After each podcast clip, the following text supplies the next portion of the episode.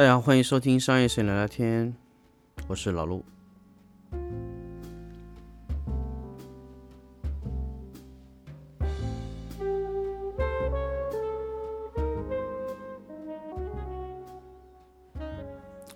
欢迎大家继续收听商业摄影聊聊天新的节目。那我想跟大家来说一个话题，就是 A P P 控制实用吗？其实大家知道，现在其实闪光灯的一些控制都采用了 A P P，比如说布朗，比如说金贝，这现最近一段时间发布的这个金贝的在安卓啊、I O S 系统上面用的这个遥控啊，这功能好用吗？呃，可能很多摄影师他认为这种功能就是非常一个无聊，或者说是一个嗯没什么意思的东西。那么到底这个东西好用不好用呢？我想跟大家来说一个应用场景，或者说呃解释一个问题吧。就是我想跟大家说，就是有时候啊，我们这个遥控的影响器最痛苦的一点是什么呢？就是如果你的遥控影响器啊装在机顶，然后你升到非常高的高度的时候，你遥控就非常困难。这个时候呢，就非常多的摄影师说，能不能把遥控做在电脑上？那么这个时候呢，呃，作为一些影闪器的公司，他就说，哎，我要不要开发一个软件给你们使？那调节起来更方便。虽然你们在应用的时候就觉得这个功能好像挺鸡肋的，我也用不上几回。那么有必要做吗？有必要用吗？哎，这个话题就在这里发生了。我想跟大家说啊，其实 A P P 控制啊，最早不是布朗做的，也不是什么金贝啊、神牛啊这些公司做的。最早也不是宝富图，宝富图做的是这个这个这个在 Capture One 里面的。那么其实最早最早使用这个 A P P 控制的，大家可能想不到是艾琳龙。艾琳龙最早有个叫 Skype Spike Skype 系列的，一个叫 E L 系列的一个影闪器，它是像一个小小的 U 盘一样。那么它的每一个电箱呢，就是会插上一个圆圆的头。那么你插上以后呢，它那个时候不是啊像 A P P 一样的。它是在苹果系统下有一个软件，就是艾琳龙的一个软件，你可以给电箱编组，编组完了以后呢，你可以去设置电箱的功率，它会直接回传。那么它是一个类似于一个 USB 一样的产品，它可以扫描。什么意思叫扫描呢？它遥控的时候呢，是不看组别，不看频道啊，只看你是不是艾琳龙的。只要你把这个插上去以后呢，呃，你的引闪器啊。只要触发就可以了，那么其他所有的遥控都会回到你的这个电脑端，全部由电脑端控制。那么这种控制的好处是什么呢？就是你的遥控完全是由电脑端控制，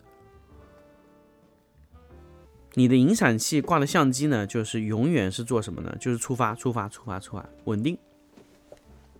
所有的这个、这个、这个关于这个触发遥控的这一块呢，全部都移到了这个软件上。那么这个软件呢，它就忽视你相机的机位，你只需要调整即可。那么这个功能原来设置是什么呢？是做标准化的，也就是我第一套流程，比如说第一套流程这里是五点六，那边是多少？那么我切换一个标准的时候，它就马上就会变成，哎，一个另外一组的设置，就功率可以光比可以随意的切换，你可以保存。那当时这套系统呢做出来时候呢，就是其实为了呃去做一个标准化的操作，配合一个巴赫的那些。操作流程在上面做的，因为巴赫有时候会把电箱装在上面，那么电箱装在上面以后呢，就会出现就是你没法遥控成组的，那么它就会利用这个软件呢，直接用组别控制它顶上的这个巴赫的这个，比如说是六米乘六米的一个柔光箱坐在顶上，那可以直接通过下面去遥控啊。那么，因为那个东西你在上面你已经忘记组别了嘛，所以你可以非常清楚的知道是哪个灯。那么可以通过遥控啊这些组别去设置，就可以达到这个效果。你可以设置它是一个编组，比如说巴赫是一号灯，你把比如说巴赫的里面有六个电箱，六个电箱里面可能有十二个灯头装在里面，那你就可以把六个电箱组到一起，然后你编一个组，这个组统一一个功率调整，这都是可以的。那么艾荣在当时呢做了这个软件以后呢，其实使用的人数非常少，非常非常麻烦，大家觉得，所以导致这个软件啊，就是最后其实没有铺开。呃，我们当时买过这套系统，就是用了一段时间，觉得也不好用。后来就发现，觉得因为我们不会把东西装的特别高嘛，电箱又在下面按，所以这套软件其实在当时应该是起不到什么多大作用。那么现在好了，现在其实我们国内因为反复的它没有去做电箱这个产品，所以你的灯都升得非常高。这个时候呢，遥控就来了，神牛先做的 FT 十六啊，FT 十六这个遥控器，那当时使用起来还非常非常酷炫啊。遥控的可以用，而且稳定，四三三兆赫。这个时候我想跟大家说一个点，就是经常有人说二点四 G 容易漏闪，四三三不容易漏闪，为什么呢？是因为四三三稳定吗？其实并不是。我想跟大家说一下，因为四三三兆赫，其实在我们现在的无线的通讯里面几乎已经没有了。我想跟大家强调这一点啊，就是四百三十三兆赫这么低频的，其实已经没有了。以前我们的无绳电话是用的四百三十三兆赫，现在基本上没有那个频段了，所以那个频段的干扰是非常少的。什么 WiFi 啊这种东西都没有了。现在二二点四 G、五 G 的网络都上去了以后，包括这个蓝牙这一系列的。都不用四百三十三兆赫，都是二点四 G。我跟大家强调，都是二点四 G 的，所以四百三十三兆赫在工作在一个非常零干扰的状态下，所以它非常稳定。那么二点四 G 呢？由于现在非常多的干扰，呃，这个这个，比如说手机的蓝牙、WiFi，甚至一切的通讯的这些手段，什么蓝牙几点零啊、蓝牙耳机啊，这些全部都是二点四 G 的。甚至你网网络接口啊，这种收线的网卡都是接收二点四 G 的信号，那么这种信号就非常多，反复的通讯，尤其你比如说你里面有一个无线的 AP 呀，这种干扰特别特别大，这个就非常容易让二点四 G 的信号干扰漏闪。那么二点四 G 信号呢，其实现在呢，其实金贝它这个 Q7 它有一个移动侦测功能，那我现在使用了以后呢。好像有一定效果，就它侦测以后告诉你，其实哪个频道会更加适合你拍摄，就哪个组 channel 多少。那么我们以前一直觉得 channel 可能 ch 几可能是不重要，但现在来说呢，如果你的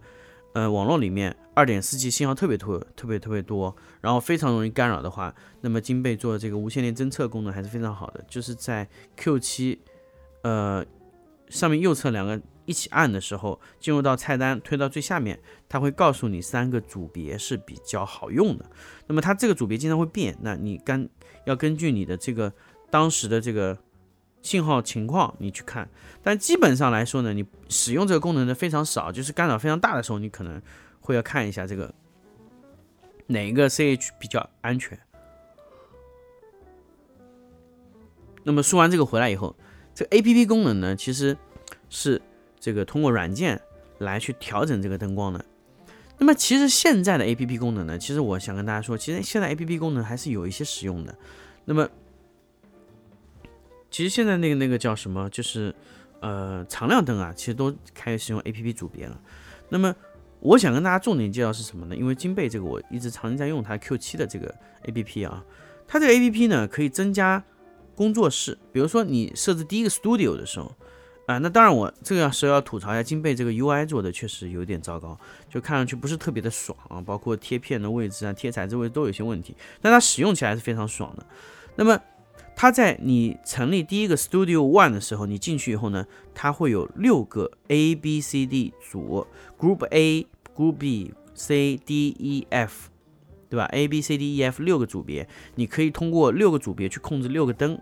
那么这样就 OK 了吗？这样远远不够。它可以设置第二个 studio，比如说你这一组已经完成了，你你想第二组想第二组布光怎么办呢？你可以建立一个新的 studio，点进去以后可以设立一套完全不一样的功率控制，然后你选择二的时候就使用二的配置模式，一的时候就是一的配置模式，所以你可以在金贝里面建立无数套的 studio，所以你可以让你的灯或者说你另外的灯可以工作在同一个 A P P 里面。它现在那个 Studio 好像没有办法改名字，就只能一二三四五六七。那么我相信它以后很快就可以提，就是做出一个改名字的功能，比如说，呃，某某场景，某某场景，那就可以设置出这样的，比如说白天、夜晚就可以做出这样的功能，只要能改名字就可以做到。啊，那现在我现在发现好像是没有办法改名字。那么这种设置呢，就会在有什么时候好，什么时候有好处呢？就是很简单，比如说你有两个引闪器的时候，你把这个引闪器啊，就是另外一个呢，只是做触发功能。那么现在因为金贝还没有做 A P P 触发，因为 A P P 触发呢是神牛有的，就是说你让一个引闪器工作在 A P P 模式，只触发不遥控的状态。那么现在神牛好像呃金贝还没有做出来这个功能，所以。呃，你只能通过把引闪器换到另外一个相机上去用。那么这个时候怎么用呢？就是说不是群拍的时候，今天我们就发现这个问题。有时候我们在拍摄模特的时候，俯拍有一个机位，那么下面拍摄也有个机位，平拍和俯拍都有机位。那么这个时候呢，我们就会用到两个问题，就是说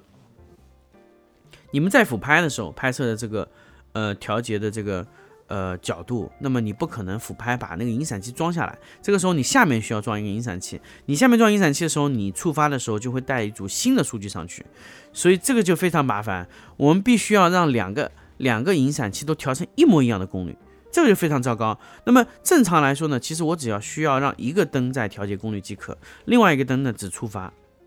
啊，只触发就可以，所以。呃，这个时候两个引闪器必须要调到一样，就很麻烦。我们现在没有一个比较好的方式，就是只能用两套引闪器。金贝的机顶，呃，金贝自己有一组，另外一组呢用用，比如说啊其他的品牌，那只要是可以让它触发即可。那么现在这个方式呢，就是让我们还是很困扰。那么我们不知道现在金贝会有什么好的方案来帮我们解决这个问题啊？但是 A P P 的实用性我觉得非常好用，因为我比如说我在机顶俯拍的时候，我是没有办法遥控的灯的。那所以，我这个时候呢，就是把遥控功能移到了我的手机上，我手机可以直接遥控它，那遥控到一个比较好的方案啊。因为很多时候我们把引闪器装在机顶上，我再去遥控，每次去摸这个机顶的遥控器是很麻烦的事情啊，又要开又要关。这个时候就是把遥控器装在机顶是很糟糕的，因为呃，你遥控起来会动到机位嘛。那这个时候就比如说我要去补个报啊，或者怎么样，我尽量想让机位的位移小。那这个时候如果你是通过呃，爬到相机上去控制这个遥控器来调，那这个这个其实这个体验是非常糟糕的。所以这个时候你通过 A P P 就可以搞定这个事情，直接通过 A P P 调整把这个东西降下来，这个实用性就高很多。所以你要问我 A P P 实用性多嘛？其实我觉得还是比较多的啊，就是你可以尽上尽量少的去在机顶上去按那个东西。所以其实遥控这个东西啊，如果你是固定机位的时候，其实遥控意义就不是特别大啊。所以更加，我们其实更加有时候倾向于就，哎，还不如手动升上去去遥控调一下就好了。那么，呃，当然这个这个东西到底是怎么个操作，怎么样方便啊？就是我们还是要跟大家去去商量、去讨论这个问题。我们其实倾向于什么呢？一个是在手上遥控，一个在机顶出发。那么，呃，这种方式也会比较好。但是如果你只有一个引闪器的情况下呢，那 A P P 就可以让你减少一个。引闪器的遥控，就是我们基本上不用再去装引闪器了，同一个引闪器让它把它的信号回传到手机上，就可以实现两个引闪器的效果。当然，像呃神牛的解决方案，我觉得也非常不错，就是你买两个 X Pro，一个 X Pro 装在上面启启动 A P P 模式，它只触发；另外一个呢就启动它的遥控模式，就是让这个引闪器在手上遥控也 OK。但是我觉得有没有以后有没有这种可能性，就是。呃，把遥控和触发两端都是分离，就是遥控是遥控，触发是触发，啊，那么触发就是单纯的就是激发它，那么遥控呢是通过另外一种方式去遥控它，那么可能这种模式会好很多。现在呢，因为现在的问题就在于为什么信号容易漏闪，从另外一种程度就是。遥控器每次发送的信号特别特别多，就是你在触发的时候顺带把遥控信息也发送，所以这个时候会造成一个非常大的延迟。另外一个呢，就是说它容易在发送这么大的信息包的时候呢，容易在呃接收端的时候就容易掉包啊，丢包，丢包就是漏闪啊，这个情况就就会很严重啊，它需要发送非常多的触发信号给它，才会导致它不漏闪啊。这个就是我们现在在使用的时候发现的呃一些问题啊，当然。当然，我们这个后面呢也会根据这个遥控啊或者这些东西去，呃，优化各种大家的方案。因为我们现在用 Q7 呢，确实发现还有一些漏闪的问题。另外一块呢，就是它的 APP 的实用性，我觉得是非常不错的啊。所以，呃，后期引闪器的方向，我一定是觉得是引闪和遥控是要分离的，就是引闪归引闪触发，就是让它的信号尽可能的简单，只发送。发送这个触发信号，那么遥控那个功能呢？我让它分离到另外一种设备上来做。那么这样的话呢，因为遥控我可以接受它的延迟或者它的反馈比较慢，因为我可以等待它回到 OK 的状态。但是触发我不希望它是这样的状态啊。但是 APP 现在是可以解决让你的遥控和触发分成两个设备操作，这个是 APP 现在可以做到。但是未来我觉得 APP 一定不是最优的一个解决方案，一定是触发加加 APP 的模式。那现在大家知道，其实 Profoto 有一个没有按钮的引闪器，那么这个就是完全通过 APP 控制啊。那么通过 APP 来遥控那些灯光啊，把灯做的引闪器做的尽可能简单。这个是我和呃金贝啊或者各种各种和我有呃交流的一些厂家，我会跟他说，就是尽可能把引闪器做简单，让灯上的让触发那端的东西尽可能的简单，把其他你所要用的所有东西。通过那个引闪器再转发出去，但是引闪触发的信号必须干脆的，这样的话呢，你的漏闪率会减下来啊。所以我一定要跟大家说，引闪器就是我们现在大家在做引闪器，包括国内在做引闪器的时候，就是忘了这个根本了，就是做做引闪器已经忘记它根本是个什么东西了。我们把引闪器啊理解成了遥控器，我一定要跟大家说，引闪器终归来说它是引闪器，遥控只是它的一个功能。引闪器如果引闪的能力或者说引闪的漏闪率在提升，而你去保证遥控的性能，我觉得这个是其实是忘了根本、忘了初心的这个问题。引闪器首先要保证的是稳定触发啊，那你触发时候漏闪率一定要低，而且要稳定连续触发不漏闪，而且能提升触发速度。这就是为什么为什么这么多呃有些专业的。呃，非常非常使用年限非常长的摄影师，他一定会去买普威的原因，因为普威是最稳定、最稳定、最稳定的东西，而且普威它不做另外乱七八糟的其他乱七八糟功能，它只做触发。我记得我跟大家强调过，普威是四路四路触发加上 A B C D 啊，它是有回环，它是有互相触发，T X I X 模式就是自触发又转发。另外呢，就是 A、B、C、D 四路同时触发，所以它的漏闪率是非常低啊。它所有的这么多信号出去，只是为了触发。我想跟大家去说一下，就普威的原理。比如说你有 A、B 两个引闪器，你 A 触发 B 的时候呢，就是 A 发射 A、B、C、D 四路信号，直接发射给这个呃这个叫什么？你的 B 触发器。触发器呢，只要接到 A、B、C、D 任何一路信号都触发。那么另外一块呢，就是 A B C D 加上你的引闪器有 A B C，那么如果 A 是触发，B 是接收，C 也是接收的时候，那么 B 如果开通了 T X I X 模式，就是既发射也接收的模式呢，也就是说它收到信号以后会转发给 C 啊，那么这个时候呢，比如说 A 触发以后，它会触发 B，也触发 C，C 被触发了以后，它会回发一个信号再去触发 P，也触发 A 啊，那么当然你可以。可以让你的 A 设置为 TX 模式，最好的模式是什么呢？就是你的呃相机上那端不要装 TXI 模式，就是只只发射信号，不要回收。那么这样呢，它的普威是一个闭环系统，就是一个只要你的引闪器越多，你的激发概率就越高。也就是说，你引闪器装的越多越不漏闪，是只有普威可以做到，是装的越多越不漏闪。我想跟大家说，其实神牛的闪客二代刚刚出、刚刚发布的那一段时间，它的机内是有转发信号的，所以神牛当时出的最第一代的闪客二代的六百瓦，大家可以去试，它的漏闪率非常低。它当时在机内有这个技术，到后来取消了，导致到后面的这个呃机子的漏闪率会很高啊。它一开始呢就是。A B C D E F 这么多灯，它灯只要越多，它的稳定性就越高，因为它就是用的普威的这个原理，就是既接收也发射。那么它这个模式操作起来以后呢，就是灯接的越多越稳定。但是呢，普威的 A B C D 四组信号同时发射、同时接收，它需要四个发射模块，要四个发射模块，还要一个同步的晶振，让它四个发射模块同时触发，这个时候才可以做到。一模一样的接收，所以这个是普威的最大难度。那么国内要生产这个技术呢，就是现在的情况，我们我们看来呢就比较困难。所以如果你要触发稳定，那么普威一定是最好的选择啊。所以现在我一直要跟大家强调，就是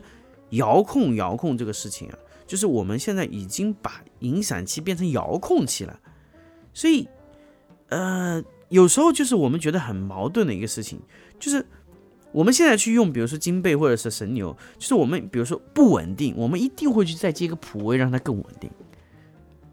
这个就是我们现在最矛盾的地方，就是这个东西在遥控的时候，它其实往往丢掉了这个影响稳定的这个测试，反而就觉得这个功能酷炫或者说很好，但是并没有达到我们想要的那个稳定性。这个就是我们现在在呃去去买这些影响器最大的问题，用着很好，用起来就是遥控起来，哎，特别特别的美好，但是装上去漏闪。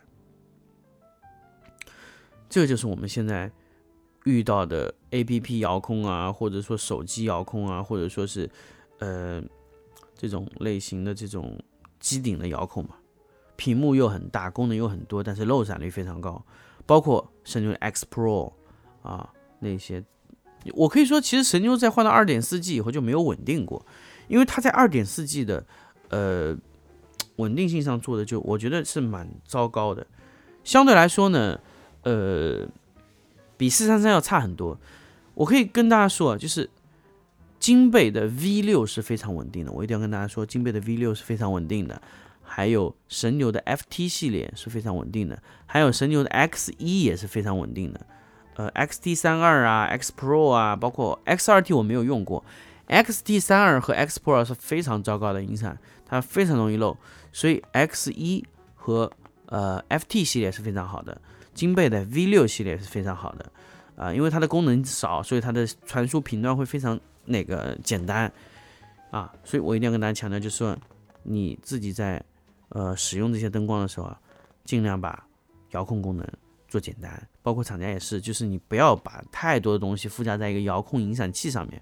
如果是这样的，我甚至我现在就是非常强烈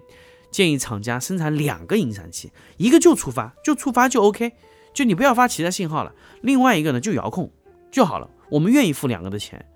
啊，这个我我觉得我愿意我愿意付两个的钱去买这个东西的，因为一个就稳定，一个就遥控，一个玩花的，一个玩简单的啊。但是你不要让我在灯上面再挂个东西，我现在非常讨厌在灯上挂个影响器。为什么我现在有时候就是不喜欢用普威的原因就在你普威还得挂在灯上。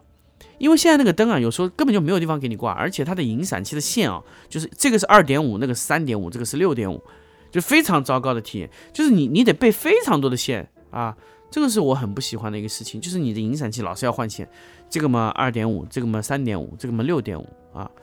线非常多，老是要用转接头，转接头一多就会不稳定。因为大家知道，很多灯啊接了转接头以后，它的接触就会有问题，就会漏闪。你以为是漏闪，但其实只是接触不好。这个就是我非常非常现在讨厌那个普威的问题，就普威是很稳定，但前提在于你的线和线连接非常好。但是现在问题是你没有办法直接买到这种线的情况，你通过转接又造成了不稳定，而且这个不稳定是比呃叫什么，比你这个漏闪还要严重的问题，就是它一直不闪了，就你得摇一摇又闪了，就很麻烦。所以我现在其实普威用的也非常少，我可能手上还有呃六七个普位，但是我普位用的非常少。我更加倾向于什么呢？我更加倾向于使用机顶的，啊，机子自自带的机器里面的，因为它很干净，它没有脱线，啊，那么我还是要跟大家厂家这种国内的厂家说一下，就是千万千万不要忘记引闪器是用来干嘛的，啊，因为很多厂家已经忘记了引闪器是干嘛的，就遥控了，啊，金贝、神牛啊，各种其他厂家都在出现这个问题。我相信，包括很多进口厂家也出出现这个问题，就他忘记了这个影响器到底是干啥的，是遥控的还是触发的。所以这个就是我想跟大家说的。如果大家既然觉得 A P P 比较好用，那我觉得 A P P 就有 A P P 吧。我甚至觉得，就是或者你的灯啊，换换一种方式，不要这样的。我们用蓝牙控制行不行？我们可不可以用手机的蓝牙去控制这个灯，让触发还原为本真？那像布朗就很简单，布朗的斯诺系列蓝牙控制。它是拿着另外一个通道在遥控，啊，影响器是不会去改变它的，影响器就是二点四 G 触发，简单，不漏闪，干脆，这就是很很好的一个体验。不要让影响器做过多的事情，做的太多，它就容易乱。我们，我我倾向于就是咱们下一代的这个灯的遥控系统啊，就不要再用遥控器去影响了，就直接让手机蓝牙连上去匹配这个灯就完了。你设计一套独立的一套软件，通过手机的 APP 啊，通过蓝牙或者说其他这种 WiFi 的模式去连接它，去让它遥控。千千万万不要再把音闪器做成了遥控器。好，关于这期关于 APP 的事情呢，就跟大家分享到这里。如果大家还想听些别的，就是可以给我留言。那么之后呢，我们也在和这个荔枝官方在聊天，会不会有这个新的功能啊？那是什么功能呢？不过大家也可以跟我提，就是我们希望做一个什么呢？就是你问我答的话题，就是我可以解答用户的。听众的问题，那么我会以收费的节目会去去去推出啊，那么类似于问答的形式，就是比如说你问我一个问题，比如说这个问题价值三十或者说一百，那么你买下来以后呢，我会以音频的形式全部给你解答出来。那么所有其他的用户要在听的时候呢，就会他需要付一笔费用，那么这笔费用是我和问答的人员同时去享用的。那么现在呢？呃，如果没有这个功能之前呢，我倾向于大家什么呢？给我投稿。大家可以在看到那个荔枝 APP 里面有个投稿功能，你可以把你的问题，你可以录成音音频，你可以投给我。那么如果我觉得 OK 的，那我会在电台里先播放你的内容，然后我再会回答你的话题。因为我发现现在其实有很多的用户。会私下的情况来问我的问题，那么我们之后在二零二零年，我们五月以后或者说六月以后、中旬以后吧，我们会给大家推出这个问答形式。所以有问题甩过来，用语音的形式告诉我，或者说用文字的形式在我的私信里留言我也可以，就可以私信我，因为荔枝有 A P P 私信功能，或者说你是在喜马拉雅的，你也可以通过呃私信的方式把你的问题发给我，我会。挑选一部分的问题回答给大家，当然现在我完全是以免费的形式去放送给大家。那么未来如果会有这种新的模式，我们就会跟大家推出去完完全新的一种呃玩法。好，我们这期节目就跟大家分享到这里，我们下期再见。